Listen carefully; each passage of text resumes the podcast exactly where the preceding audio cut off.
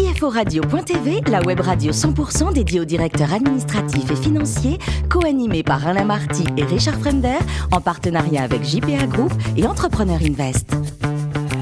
Bonjour à toutes et à tous, bienvenue à bord de CFORadio.tv. Vous êtes plus de 11 000 directeurs financiers, dirigeants d'entreprise abonnés à nos podcasts et nous vous en remercions. Vous êtes de plus en plus nombreux à nous écouter chaque semaine et c'est très bien. Vous savez que vous pouvez réagir sur nos réseaux sociaux et notre compte Twitter, CFO Radio-du-bas TV. À mes côtés pour co-animer cette émission, Hervé Puto, président de JPA Audit, présent dans 190 bureaux dans le monde, et Marwan Barry, directeur d'investissement au sein d'Entrepreneur Invest. Bonjour messieurs. Bonjour. Aujourd'hui, vous savez, nous recevons Nicolas Godin, le CEO et CFO de Cardiologues. Bonjour Nicolas. Bonjour et enchanté. Enchanté également. Alors vous êtes né à Aix-en-Provence, vous avez fait l'école spéciale des travaux publics du bâtiment et de l'industrie, et alors vous commencez par 10 ans dans l'audit, c'est ça? Exactement. Je m'échappe un petit peu du comment dire du chemin tracé par mon grand-père et mon père dans, les travaux publics et je, je, commence ma carrière chez Ernst Young en audit où je reste euh, deux ans et puis je passe ensuite euh, six années chez PwC, PricewaterhouseCoopers en Transaction Services. Bien sûr. Ensuite, vous reprenez des études, c'est ça, à l'INSEAD? Tout à fait. Mais alors pourquoi? C'est étonnant, ça peut paraître étonnant en tout cas. Bah, surtout, euh, surtout après autant d'années passées dans le conseil, mais j'avais envie de, j'avais envie de changer de carrière, j'avais envie de découvrir autre chose, un peu dans la lignée de, de mon orientation professionnelle à la sortie de l'ESTP, mhm. euh, et euh, en particulier l'envie de découvrir le monde de, de, des médias et l'entertainment, parce qu'une de mes passions c'est la musique, et je voulais découvrir cet univers, même si c'est pas euh, là que je suis euh, tombé après mon, mon MBA. Ouais, on va revenir à la musique tout à l'heure en tout cas. Euh, je crois que d'après ce que j'ai compris, vous aimez aider les entrepreneurs. Hein. Vous le faites en freelance quelque temps d'ailleurs, notamment dans l'EdTech, et vous participez à une levée de fonds? Tout à fait. Alors, je, j'étais pas en freelance pour le coup à cette époque-là, mais en sortant de l'INSEAD, enfin pendant l'INSEAD, en sortant de l'INSEAD, je travaille euh, brièvement pour un fonds d'investissement, euh, un VC, euh, spécialisé dans les médias et l'entertainment. Et je me rends compte à cette occasion-là que, que, ce que j'aime vraiment faire, c'est aider les entrepreneurs et les accompagner euh, dans leurs euh, différentes euh, phases de croissance et leurs différentes problématiques. Et après cette expérience-là, j'ai l'occasion de rejoindre Corp Academy, qui est une EdTech, donc, mhm. que je rejoins en tant que CFO à l'été 2015. Et effectivement, un an après, euh, nous avons levé 12 millions d'euros à l'époque une, une, des plus grosses séries B euh, en Europe euh, dans le secteur. Bravo. Et enfin, 2018, vous êtes recruté par le cofondateur de Cardiologues. Alors dites-nous ce que c'est que Cardiologues. Cardiologues, c'est une, euh, c'est une société, euh, une, une start-up encore, hein, même mhm. si on est 50 aujourd'hui. Belle start-up alors. Qui, ouais, qui, qui, qui, quand j'ai rejoint, on était 17. Maintenant, on est, on est, on est plus de 50. Mhm. Euh, qui a pour mission de démocratiser l'accès aux, soins cardiaques, mais avec un, en proposant à, tous un, un niveau d'expert. Euh, aujourd'hui, on a développé un algorithme et un produit, une application web qui permet notamment aux experts d'analyser des ECG de longue durée qu'on appelle des halters.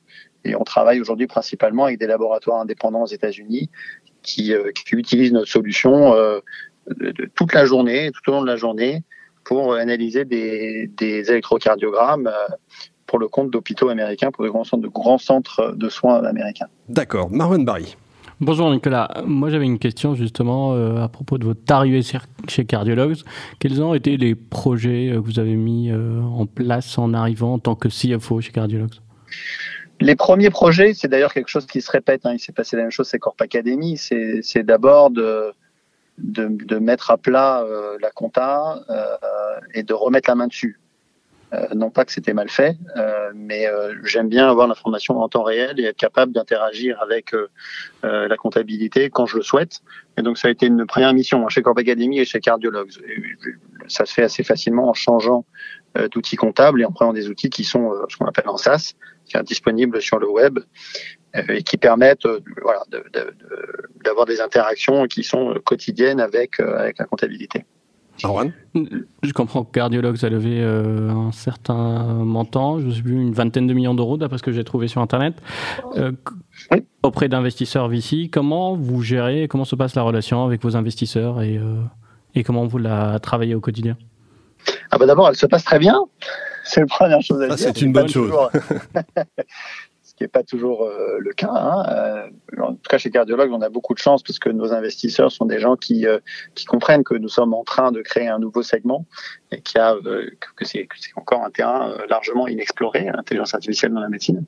Ensuite, de façon quotidienne, bah, d'abord, ça commence par avoir la main, la maîtrise de tous les chiffres euh, de la boîte. C'est pas seulement euh, les finances, mais tous les tout ce qu'on appelle les KPIs opérationnels de la boîte. C'est hyper important pour moi et pour l'équipe et donc pour mes investisseurs d'avoir vraiment la main dessus et d'avoir un contrôle complet, une connaissance complète euh, de ce qui se passe dans l'entreprise avec des chiffres. Et puis plus concrètement, on réalise nous chez Cardiologues un reporting mensuel qui est très largement automatisé où on explique un petit peu ce qui s'est passé pendant le mois, les, les, difficultés, euh, les choses qui sont bien passées, et puis on reporte euh, les, euh, les KPIs, les chiffres qui sont les plus importants, c'est-à-dire les revenus, les volumes, les volumes d'analyse, de diagnostic qui passent par notre plateforme.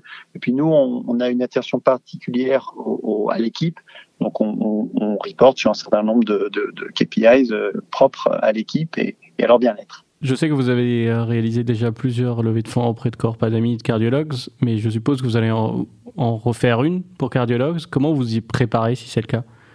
Alors on espère. Euh, on espère en faire une. On s'y prépare en étant euh, excellent opérationnellement au quotidien. Euh, ce que je dois raconter au sujet des VC et des reporting qu'on fait, euh, c'est une manière de documenter notre excellence opérationnelle pour la prochaine levée de fonds.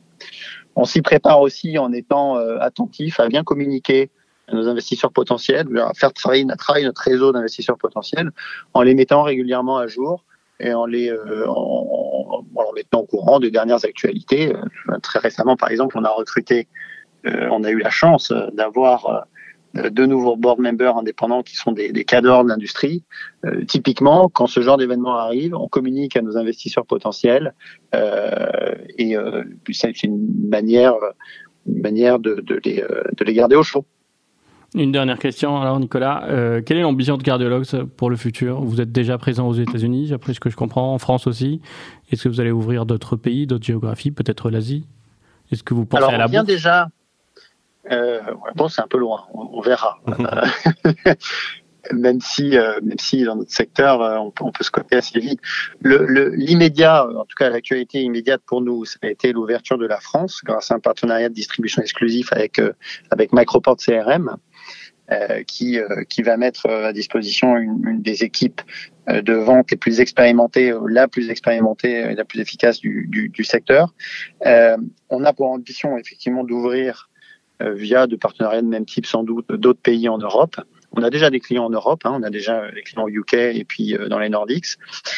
Euh, et on, on, effectivement, on regarde on réfléchit à la meilleure moyenne de, de, se, de se projeter en Asie, même si aujourd'hui c'est pas évident. Notre marché, c'est un marché mature aux États-Unis, euh, qui est dominé par des laboratoires indépendants, comme je vous l'ai dit. En Europe, c'est un marché qui n'existe pas. Et pour être euh, même totalement franc, le, le marché du holter de longue durée tel qu'il existe aux États-Unis est encore naissant euh, en Europe. Donc nous, notre objectif, c'est d'accompagner la, la, la, création, en tout cas le développement euh, de ce marché partout en Europe, avec encore une fois comme pour mission de démocratiser l'accès euh, aux soins cardiaques. Une forte croissance à venir en tout cas. Euh, Hervé plutôt. Bonjour Nicolas. Euh, J'imagine que la recherche et le développement sont évidemment des sujets euh, importants. Euh, comment vous gérez et comment vous mettez les curseurs sur tout ce qui est à la fois euh, la partie euh, éventuellement activation des dépenses, l'utilisation des crédits d'impôt, recherche, innovation, j'en passais des meilleurs. Vous, vous, vous ouais. allez au bout des systèmes ou sur des choses que vous regardez parfois avec un peu de, de retenue? Alors je regarde pas ni avec ni avec de la retenue ni euh, ni en étant particulièrement agressif. Je suis extrêmement pragmatique. Je sais que si un jour on doit euh, aller aux États-Unis, par exemple bouger notre siège social ou publier des comptes euh, en USGAP ou en IFRS, le sujet va être compliqué. J'aurai pas la possibilité aussi facilement d'activer mes coûts de R&D. Mmh. Donc je ne les active pas. Je ne les active plus. Euh, je les passe en coût. Ça me permet à la fois d'anticiper ce que je viens de vous dire, mais aussi d'avoir des management accounts alignés avec ma compta. Et, et, et pour moi, c'est important. J'ai vécu 10 ans dans le conseil où c'était pas le cas, où mmh. j'ai passé euh, des heures carrées à rapprocher les comptes de management avec les comptes sociaux. J'avais pas envie de faire ça et j'avais pas envie d'offrir ça aux, à mes futurs investisseurs. Très bien, intéressant en tout cas. Sur, justement, puisque vous avez à la fois des, des, des, des équipes euh, en France, aux États-Unis, si j'ai bien compris, euh, cette gestion justement RH euh, salariés euh, sont quoi? Sont des employés des, locaux? Il y a des expats? Il y a euh, des gens qui sont sous statut chercheurs Je pense à la France en particulier. Alors on a effectivement un bureau à Boston, hein, qui est une entité américaine détenue à 100% par cardiologues, dans laquelle il y a du, il y a du staff avec des contrats locaux, ce sont des Américains. Mhm. Euh, on réfléchit en ce moment à un programme d'échange. Euh, on y réfléchit depuis longtemps, malheureusement, euh, c'est très compliqué de le mettre en œuvre en ce moment. Mhm. Euh, mais on a déjà euh, des demandes et en tout cas, nous, on est très attentifs à ce qu'il y ait le plus de partage possible entre les équipes. Et avant, avant la crise du Covid, on faisait venir les équipes américaines régulièrement, en particulier pour l'onboarding, pour un certain nombre de, de, de semaines, mais aussi tout au long de l'année pour être sûr que on puisse. on veut investir le plus possible dans des relations face à face, des relations humaines.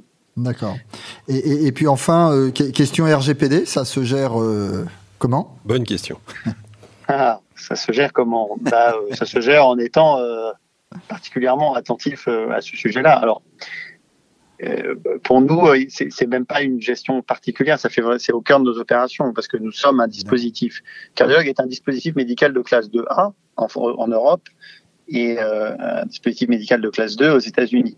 Donc on doit répondre de fait à un certain nombre de, de, de, comment dire, de régulations et de critères qualité très stricts euh, qui sont euh, qui nous obligent à être compliant avec la, la, la, réglementation européenne, mais aussi avec la réglementation IPA. Euh, donc, on, le gère en le mettant au cœur de nos opérations et au cœur de notre travail quotidien. On a une équipe dédiée en interne qui, euh, fait un travail incroyable de ce point de vue-là, qui s'assure tous les jours et à chaque release, à chaque fois qu'on met à jour notre produit, ce qui est quelque chose de très particulier. On donc une équipe dédiée, une équipe euh, réglementaire à qualité, qui s'assure euh, au quotidien que nous respectons des, des, normes réglementaires qui sont très strictes, des normes qualité qui sont très strictes, et évidemment les normes RGPD et IPA. Nicolas, les, les devices euh, actuels là, de type euh, Apple Watch, c'est plutôt une concurrence ou un nouveau marché pour vous? Pour nous, c'est euh, évidemment une opportunité. Mmh. comme je l'ai déjà répété, nous, on veut démocratiser l'accès aux soins cardiaques. Mmh. C'est évidemment une opportunité pour nous de voir ces, ces équipements proposer des ECG, hein, qui sont des ECG de bonne qualité, mais qui ne proposent pas encore le niveau d'expertise que nous, nous proposons. Donc euh, on y voit une opportunité. Elle est d'autant plus immédiate qu'aux États-Unis, il y a maintenant un code de remboursement qui permet aux médecins de monitorer leurs patients à distance en utilisant des dispositifs similaires à ceux de l'Apple Watch ou, d'autres euh, montres connectées et qui sont euh, qui sont extrêmement bien remboursés. Le problème est toujours le même pour pour ces professionnels. Il faut gérer un très grand nombre de données. Mmh. Les logiciels existants ne permettent pas soit d'avoir le, le, la même comment dire le même panel autant de, de, de monitorer autant d'arythmies, ou alors ne permettent pas d'avoir la même euh, spécificité, ni même sensibilité, la même efficacité que, que notre algorithme. C'est une opportunité. En tout cas, ça semble être l'avenir. Nicolas, votre truc, vous, en parliez tout à l'heure, c'est la musique, c'est le piano, c'est ça Vous en faites depuis tout petit? Alors j'en fais depuis effectivement depuis tout petit. J'étais même dans des, classes horaires aménagées. Euh, ah oui, c'est pas pour rire. Quoi. Long de ma scolarité.